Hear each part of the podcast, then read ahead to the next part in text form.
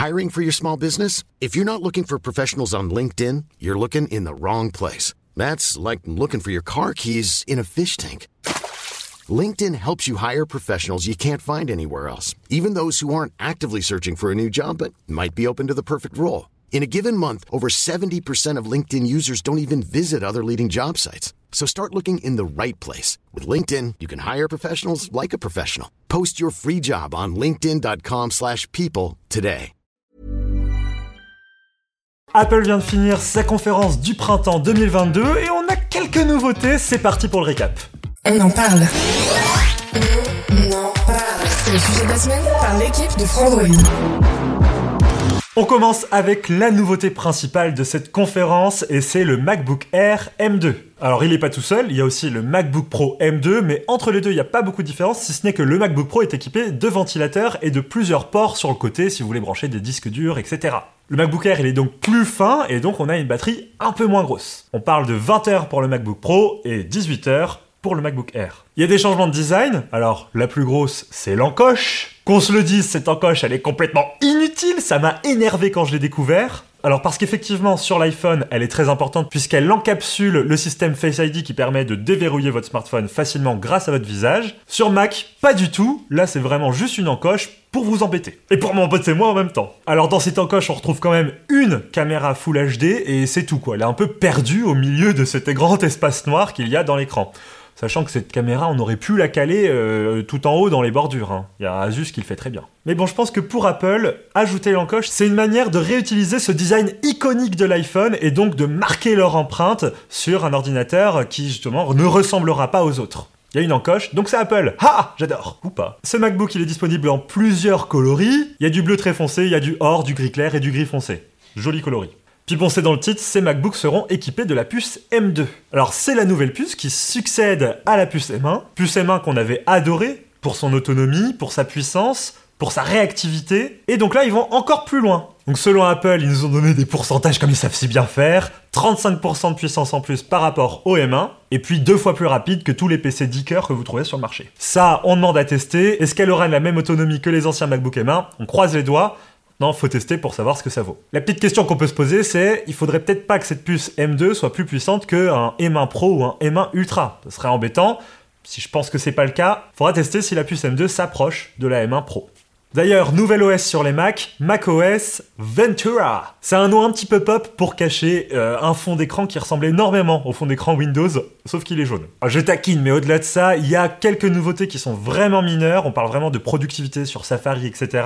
Le truc principal qu'ils ont mis en avant, c'est le Stage Manager. Alors, c'est un gestionnaire de fenêtres. Moi, j'attendais qu'une seule chose, c'est qu'on puisse faire du split screen sur Windows comme on peut le faire très très bien, c'est-à-dire mettre la fenêtre en grand, mettre la fenêtre sur le côté, dans le coin, en haut, en bas. Eh ben non toutes vos applications se retrouvent sur le côté, dans un espèce de menu 3D des années 2000. Elles sont regroupées par type, donc là les documents, là les photos, là ci, là ça. Et vous allez alterner comme ça entre les applications, mais ça reste toujours autant le bordel. À vous de me dire dans les commentaires si ce Stage Manager vous convainc. Moi perso, ça m'a donné l'impression de revenir à des vieux OS. Euh, J'ai l'impression que de mettre cette barre sur le côté, ça rajoute encore plus d'infos alors que j'avais déjà toutes mes applis en bas. Enfin, je sais pas à quoi ils jouent. Mais ils jouent à quelque chose, ils ont tenté en tout cas, mais on verra à l'utilisation, on verra hein, ce que ça donne. Au-delà de ça, il y a plein de petites nouveautés sur les MacBooks, le lecteur d'empreintes digitales, l'audio spatial qu'on récupère des anciens MacBook Pro, le chargeur MagSafe et la caméra selfie qui devient une caméra 1080p.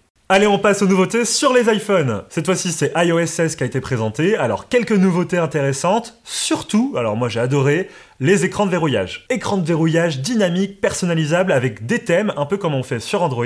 Sauf que là, la mise en scène, la mise en page de tout cet écran de verrouillage est vraiment super intéressant. À la fois, on peut choisir la typographie des éléments affichés sur l'écran, mais en même temps, on peut choisir la couleur ou également la photo en arrière-plan. Photo qui d'ailleurs peut être détourée directement par l'iPhone pour faire passer des éléments à l'avant-plan et des éléments à l'arrière-plan. En plus de ça, on peut décider de mettre des complications, un peu comme sur les Apple Watch dans les cadrans. On peut mettre le podomètre, la météo, le sport. Et autre nouveauté, Apple avait introduit les widgets il y a un an et maintenant ils les introduisent sur l'écran de verrouillage. Donc directement, vous pouvez avoir des widgets dynamiques qui peuvent apparaître selon votre utilisation. Par exemple, vous attendez votre taxi ou votre Uber, en bas de l'écran, il peut apparaître un widget Uber qui vous dit dans combien de temps il arrive. Pareil pour gérer la musique, pareil pour gérer votre timer, etc. Très pratique, pas besoin de déverrouiller, direct on a l'info, on peut interagir. Mucho bueno, merci Apple. On critiquait souvent Apple pour le manque de personnalisation. Là, ça fait du bien. Merci Apple. Manque plus qu'à faire ça sur euh, l'écran euh, principal d'accueil de l'iPhone et on sera bon. Et là, quel bond en avant, c'est même mieux que chez Android niveau personnalisation. On va plus loin et ça, on peut que les remercier. Merci. Alors attention, la news d'après, c'est une petite info qui est passée comme ça en soum dans la conférence, mais je pense que c'est très important. L'audio spatial 3D personnalisable. Alors ils l'ont montré vite fait, ils ont dit une phrase, mais là ça a révélé quelque chose en moi en tant que fan de tech. En gros, vous savez, l'audio spatial, ça reprend tout ce que fait le Dolby Atmos, etc. Il y a des gyroscopes dans les écouteurs qui permettent de savoir la position de la tête et donc de mieux spatialiser tous les instruments d'une musique ou d'une scène de film. Et ben là, ce logiciel d'audio spatial serait personnalisable selon votre pavillon auditif alors vous avez des grandes oreilles, vous avez des petites oreilles, vous prenez votre smartphone, vous le prenez en photo et avec le lidar et le TrueDepth, l'iPhone pourra savoir à quoi ressemble votre oreille et comment dans la vie de tous les jours vous percevez les sons. Et donc en fonction de cette information, Apple va directement modifier le son qui rentre dans vos oreilles via vos AirPods pour ajuster toutes les fréquences et que ça ressemble le plus possible à ce que votre oreille entend au quotidien. Et donc, améliorer la binauralité du son. Ça, je suis fan de ce genre de détails, mais j'espère que dans les faits, on aura vraiment une différence, parce qu'il faut savoir que déjà Sony le fait depuis 3 ans sur ses casques et écouteurs, ils sont déjà en avance là-dessus, mais Apple, ils ont toujours la science du détail, et on verra à quel point ils ont travaillé cette technologie. Niveau iPad, on a aussi de la nouveauté. Alors attention, j'ai été un peu déçu, mais il y a 2-3 trucs qui peuvent être intéressants pour tout le monde. Première chose, la météo. Enfin, vous allez pouvoir regarder la météo sur votre iPad. Quoi? Vous aviez acheté votre iPad 1000 balles et vous pouviez toujours pas savoir quelle était la météo Perso, j'ai un iPad et c'est vrai que c'était un truc qui me manquait, une appli météo de base bien foutue. Parce que télécharger la Weather Channel ou la Météo France avec 1000 pubs qui entourent ton 27 degrés soleil, c'était un peu chiant quoi. Donc, une belle appli météo avec tous les widgets qui vont avec, mais par contre rêvez pas, on n'a toujours pas la calculatrice, c'est pour l'an prochain. Alors pour moi, ça c'est la plus grosse nouveauté sur iPadOS. Il y a quelques autres nouveautés autour de la productivité et des différentes applications que vous pouvez partager via FaceTime, etc. Partager votre écran, travailler à plusieurs. C'est intéressant, mais le truc qui m'a retenu mon attention autour de ça, c'était l'utilisation du double écran. Maintenant, on peut directement brancher son iPad à un écran. Alors ils l'ont montré sur l'écran Apple, j'espère que ce sera disponible pour tous les écrans, et utiliser cet écran comme vraiment un double écran comme on peut faire sur n'importe quel ordinateur. Donc envoyer une application en haut, regarder une vidéo ici, euh, travailler en bas et utiliser l'iPad comme une tablette graphique. Très intéressant. En plus de ça, ils permettent d'utiliser le Stage Manager dont je vous parlais tout à l'heure et donc d'avoir les fenêtres flottantes un peu bordéliques mais toujours sympa parce que ça sur l'iPad on n'avait pas. Alors ce qui est intéressant c'est que stratégiquement Apple fait avancer l'iPad pour le rapprocher de ce que peut faire un ordinateur et donc les Mac mais ils vont jamais jusqu'à vraiment gratter ce que peut faire un Mac même si je pense qu'ils pourraient parce qu'il y a la puce M1 dans l'iPad maintenant. Allez, autre petite info, alors là c'est pour les utilisateurs qui s'en servent, c'est CarPlay. Ils ont totalement remis à jour l'interface, donc euh, nouveau design, magnifique, surtout ils nous ont montré une utilisation dans une voiture improbable avec un écran qui fait toute la longueur. On a, les informations sont beaucoup plus claires avec un compteur de vitesse, il peut même aller récupérer l'information si l'essence se remplit ou pas. Bref, des améliorations, on refuse jamais, et surtout on espère qu'Android Auto se mette à jour à côté, parce que c'est vrai que là du coup maintenant ils ont un petit retard quoi. Et le truc qu'on n'attendait pas, mais qu'on a cru que ça allait arriver, mais au final non, c'est le gaming. C'est vrai qu'Apple, ça c'est leur gros point faible par rapport aux autres constructeurs.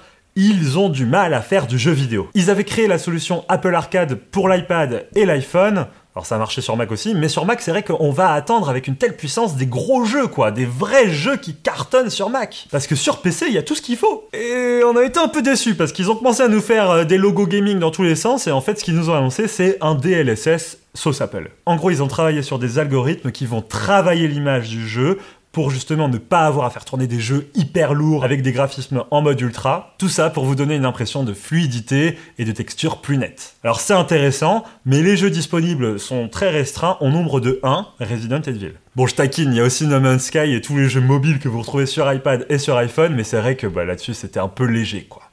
Bref, voilà, c'est une conférence qui était un petit peu décevante. On s'attendait à ce qu'il y ait des annonces autour des lunettes connectées, autour de Reality OS, qui aurait été leur OS de réalité augmentée et de réalité mixte, pour nous montrer un peu ce qu'ils voulaient faire autour de ces technologies-là.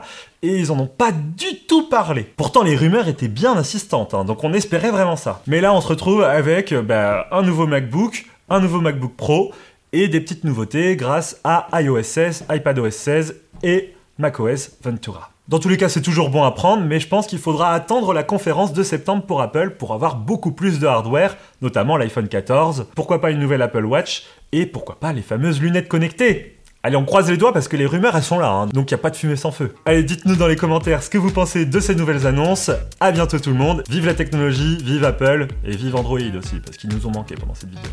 Ciao